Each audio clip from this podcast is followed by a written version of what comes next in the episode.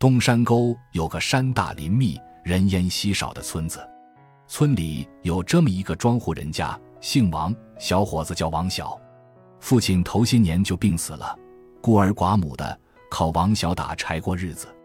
有这么一天，王小正在山上打柴，一抬头，瞅见一个年轻女子也在打柴。那女子转过脸来，冲王小那么一笑，这王小的心就砰砰的一阵乱跳。怎么的呢？这姑娘长得太好看了。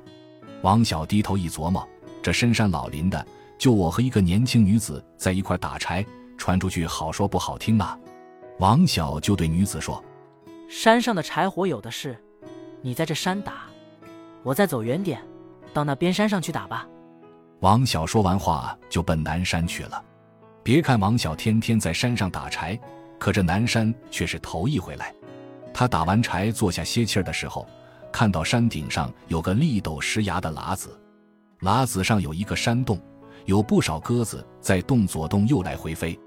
他心里琢磨：我爬到山顶掏点鸽子蛋，拿回去给老娘将养身子，该有多好啊！王小走到喇子根底下，用手抓住葛藤，向山洞爬去。这喇子可真不好爬呀！王小累得满头大汗。张着大嘴直喘粗气，他还是一个劲的往上爬。王小是孝子吗？要是为老娘好，豁出命来他都干。王小刚爬上喇子头，只见刚才那个女子正在洞前向他招手呢。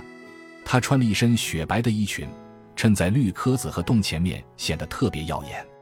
王小心里直纳闷儿，她是啥时候上来的？我爬上来都费这么大劲，她一个弱女子是咋爬上来的呢？他上来干啥？也给老娘掏鸽子蛋，管他呢，反正上来了就不能空手回去。王小硬着头皮向洞口走去，到了洞口那场一抬头，怪呀，那个女子左也不见了。王小寻思，也许是她进洞了。王小也进了洞，先头还能影影绰绰的看着点亮，越往里走越黑。走着走着，王小一脚踩空。他觉得心里忽悠一下子，身子悬空起来，一直往下坠。王小心里想：这下子可没命了。不曾想，到了洞底儿，他像落在一堆棉花上，一点也没摔着。他四处瞅了瞅，见前边有点亮光，他就迎着亮往前走。走到洞外边一看，啊，这里青的是青山，绿的是绿水，却鸟唱，花草香，景致美透了。再细瞅也有耕田种地的，骑马坐轿的，跟洞外没啥两样。离王小不远儿有三间瓦房，房门开着，一个姑娘靠在门框上瞅着王小笑。王小仔细一看，正是山上砍柴那个女子。这女子对他招手，让他过去。王小到这人生地不熟的地场，和这女子好赖还有一面之交，只好过去和她搭话。王小过去对那位年轻女子深施一礼，请问大姐，这是什么地方？姑娘轻启鲜红的嘴唇，露出一口雪白的牙来。她对王小说：“这里叫天放府，既非天上，也非人间。乍看是一片太平景象，其实四处都埋伏着杀机，你千万不可到处乱走。你要是不嫌弃的话，请到我屋里歇歇脚吧。”别看王小惦记着家里的老娘。可心里明镜似的，要想回到人间也不是件容易事儿，除非请这女子帮忙。事情到这个节骨眼上，只好跟女子进了屋。屋里的摆设特别的洁净，连一点灰心儿也没有，还有一股淡淡的香味直往王小鼻子里钻，使王小心里挺敞亮。王小是穷人家的孩子，对这些摆设别看叫不出名堂来，可也觉得挺值钱、挺好玩的。那女子三番五次的让他。他才在一把太师椅的沿上轻轻坐了下来。王小欠着身子问：“大姐，你贵姓？”年轻女子说：“我姓白，你就叫我白大姐好了。”王小又问：“白大姐，你把我叫到这场，哪有啥事吗？”女子说：“我知道你是个出了名的孝子，是一个能干活、心眼好的小伙子。我想和你成亲，你要答应了，我今个儿就做你的媳妇儿。”在这待几天以后，咱们就双双回家侍奉老娘。你要是不答应，我可不是吓唬你，今生今世你就别想再回去了。王小瞅着眼前的女子长得那么带劲，这么大个小伙子了，心里能不喜欢吗？真和他成亲，那是打着灯笼也找不着的好事呀。可他又惦记着家里的老娘，心想：我要在这待个三天五日的再回家，老娘还不得饿死呀！那女子像看透了王晓的心思，她说：“你是惦记着老娘没人照管吧？这事你不用犯愁，老娘在家现在就有人侍候。等你回去以后，老娘肯定将养得又白又胖。”王晓还是有点不放心的问：“你不挑理我？”姑娘说。等成了亲，咱就是两口子了，我怎么能哄弄你呢？王晓这下心里有底了，就乐颠颠的答应了亲事。当天晚上，他们就拜堂成亲，那股恩爱劲儿呀，就不用细说了。这女子是谁？她的原身是只美丽的白鸽儿，她苦心修炼，受了日精月华，变换成人形。她时常看王小打柴，就动了春心，和王小成了亲。第二天吃完早饭，白鸽姑娘对王小说：“我到你家去看看老娘，约莫有两个时辰就能回来。你就在家待着，哪也不兴趣。实在闷了，就在后花园里逛荡逛荡，千万别往远走。”王小说：“那好吧，我哪场也不去。”王小在屋里坐了一会儿，觉得实在闷得慌，就出门来到后花园。后花园不大，一袋烟的功夫就走遍了。他看到后花园还有个月亮门，就走出月亮门，沿着石头台阶，信马由缰的往前走。山道两边全是不知名的花花草草。王小只顾游山玩水，忘了白鸽姑娘的话，一直向山顶走去。来到山顶，他看到各种雀鸟成群，在天上自由自在地飞来飞去。离山顶不远的地方有一个山洼洼，那里的花草长得特别茂密。王小越看越觉得怪，雀鸟飞到那个山洼洼就掉到草坑里，再也不见飞起来。王小想弄明白到底是咋个事，就悄悄地向那个地场走去。到那个山洼洼附近，他躲在一棵大树后面探头张望。王小不看还好，这一看差点把他的魂儿都吓飞了。你猜怎么着？深草坑里有一个像井一样的洞，一条足有老缸粗的蟒多半截身子在洞里。头和少半截身子在洞外，张着血盆大口在那等着。凡是有鸟雀飞过，他轻轻往里一吸，鸟就落到怪蟒的嘴里去了。王小的怕劲一过，这气劲可就上来了。他心里琢磨：怪蟒啊，怪蟒，你这么大的家伙，吃雀鸟一天得吃多少？刚才我搁山顶上站那么一会儿，你就吃了百八十只，这得多少鸟雀才能供你吃饱？看你那样一顿就能吃一头老牛，不想法把你整治住，往后这鸟得叫你吃绝了。王小四处一撒目，看到一块五颜六色、亮闪闪的石头。王小琢磨：我把石头往你头顶一扔，你定会认为是彩色鸟。你要把石头吞了，也够你这家伙一枪。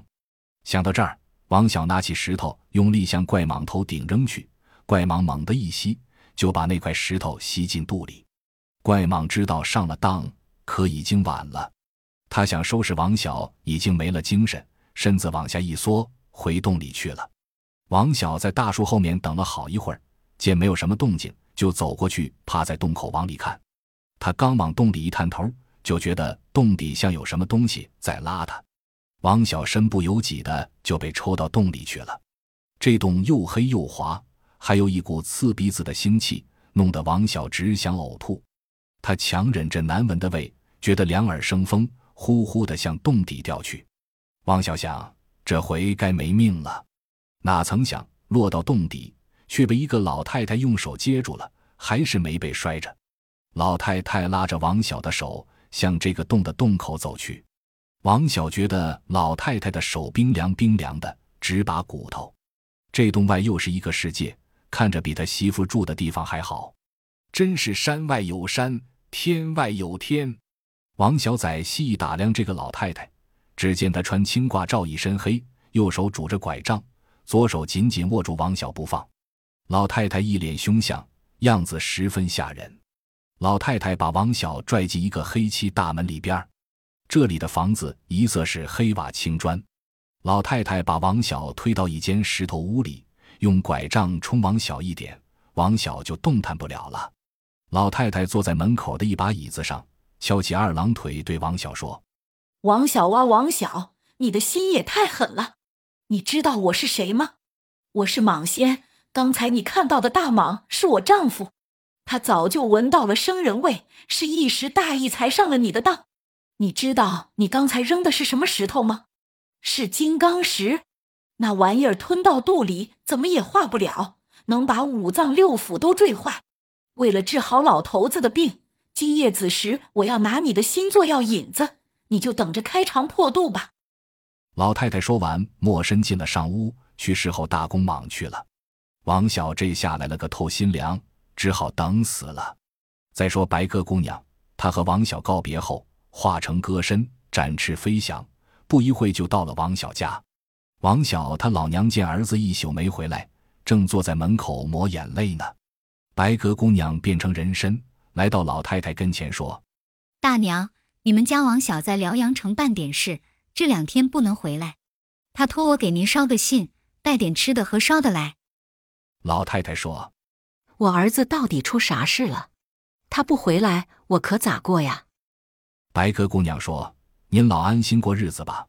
你若有啥难办的事，会有人来帮你的。昨下晚儿不就有人帮你煮饭吗？”老太太一想，可也对，她用眼睛的丑姑娘带来那点粮和柴，心里又没底了。为啥？粮食能数过粒来，柴火能数出根来。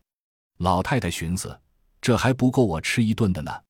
白鸽姑娘看透了老人的心思，急忙对老太太说：“大娘，您老别看粮少，你可以使劲吃，等把这些粮吃没了，你儿子就该回来了。”白鸽姑娘走后，老太太心里琢磨：我一下子把米都煮了，把柴火都烧了，下晚我儿子不就回来了吗？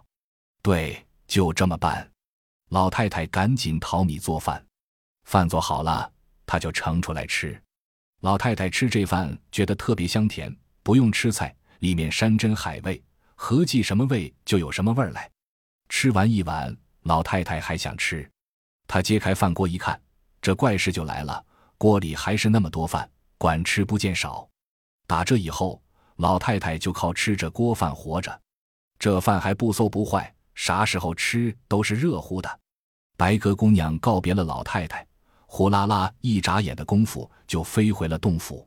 她一看王小没了，掐指一算，这一下糟了，王小让蟒精给困住了。凭自个的道行，怎么也不是蟒精的对手，只好去请吴三姑帮忙。这吴三姑是谁？是千年的蜈蚣精。别看蜈蚣小蟒蛇大，这蟒蛇专怕蜈蚣，就像大象怕耗子似的。白鸽姑娘飞到吴三姑的洞府，见吴三姑正在打坐。吴三姑见来者是白鸽姑娘，就和她打混取笑：“小妮子得了如意郎君，过得快活吧？”白鸽姑娘娇嗔地说：“三姑，人家心里都要急死了，你还来取笑？”吴三姑笑着说：“瞧，把你急的那个样，还你一个活蹦乱跳的王小不就得了？”白鸽姑娘乐得直拍手：“三姑，你答应了？”吴三姑说：“答应可答应，我可不能上他洞里跟他斗，你得把他引出来才行。”白鸽姑娘满口应承。吴三姑先在远一点的地方躲着，离近了怕蟒精算出来。白鸽姑娘上前骂阵。她来到蟒洞附近，左一个老妖婆，右一个妖怪的骂，骂了足有半个时辰，到底把蟒精的火给骂上来了。他驾着黑风冲出洞外，白鸽姑娘早已飞得远远的了。她在远处的山上冲着蟒精高声叫骂，蟒精恨得咬牙切齿：“小丫头坯子，我非活吞了你不可！”就驾着黑风向前追去。等蟒精醒悟过来，往回走的时候，已经晚了。吴三姑正在洞前等着他呢。母蟒精明知不是吴三姑的对手，也只得硬着头皮应战。怎么着？他惦记着老公蟒啊！好一场恶战啊！狂风滚滚，飞沙走石，两个搅在一起，大战了一个时辰，还是不分上下。战着战着，吴三姑突然一缩身形，变成一条小蜈蚣，哧溜一下就钻到蟒精的鼻子里去了。这小蜈蚣顺着鼻子眼直钻到蟒精的脑瓜里去吸蟒精的脑汁，蟒精一阵晕头目眩，现了原形，在地上打了几个滚儿，一命呜呼了。吴三姑把白鸽姑娘喊到跟前，直奔蟒精的洞穴杀去。吴三姑治死了大公蟒，白鸽姑娘就去救王小，可她找了半天也没找着，就可着嗓子喊：“王小，王小。”他听到王小在一个大石头箱子里答应，白鸽姑娘急忙跑到石箱子跟前，见王小在里面求着。这箱子盖上有个透气的眼儿，王小才没被憋死。原来母蟒精出战前，怕王小趁机跑了，就把王小关在石头箱子里了。吴三姑和白鸽姑娘对着石头箱子，那是一点辙也没有，把个白鸽姑娘急得嘤嘤直哭。王小在石头箱子里也唉声叹气。吴三姑说：“我有办法了，你拿我的宝剑去请贾二哥，他看着我的宝剑，肯定跟你来。”贾二哥是谁？是穿山甲修炼成的，他穿山钻洞的本领那是天下第一。这小小的石头箱子对他来说是张飞吃豆芽，小菜一碟。白鸽姑娘拿着吴三姑的宝剑。心急火燎地向贾二哥的洞府飞去。不一会儿，贾二哥和他一起到来，三下五除二地钻通了石头箱子，就出了王小。王小和白鸽姑娘夫妻相见，抱头痛哭。他们哭了一气儿，贾二哥对白鸽姑娘说：“你们赶快走吧，怪蟒还有三个儿子，他们听到父母遇难，肯定找你们报仇。你们赶快逃到凡界，他们不敢去到那场找你们。”如果他们到了凡界，就是违反了天条，玉皇大帝就会派人来把他们用雷劈死。吴三姑说：“本来我可以把他们都除掉，人家也修炼了好几百年，我不能再杀生了。你们还是快点逃走吧。”白鸽姑娘和王小对吴三姑和贾二哥千恩万谢。吴三姑不忍和白鸽姑娘分离，拉住她的手说：“妮子，我已是过来人了，愿你们夫妻恩爱。”早日了却这一场尘缘，早日回归洞府。四个人洒泪而别。白鸽姑娘和王小回到洞府，打点了一些该用的东西。随后，白鸽姑娘对着王小的脸吹了一口仙气，喊声“变”，他们化作一对白鸽，双双飞到人间。到了王小家门口，他们又变成人形，来到老人身边。王小瞧老娘吃的又白又胖。心里这块石头才算落了地。老太太见儿子领回这么个俊俏媳妇，细一瞅，正是上回送粮送柴那个姑娘，乐得连嘴都合不上了。打那往后，他们一家三口团团圆圆的过日子，生活得很美满。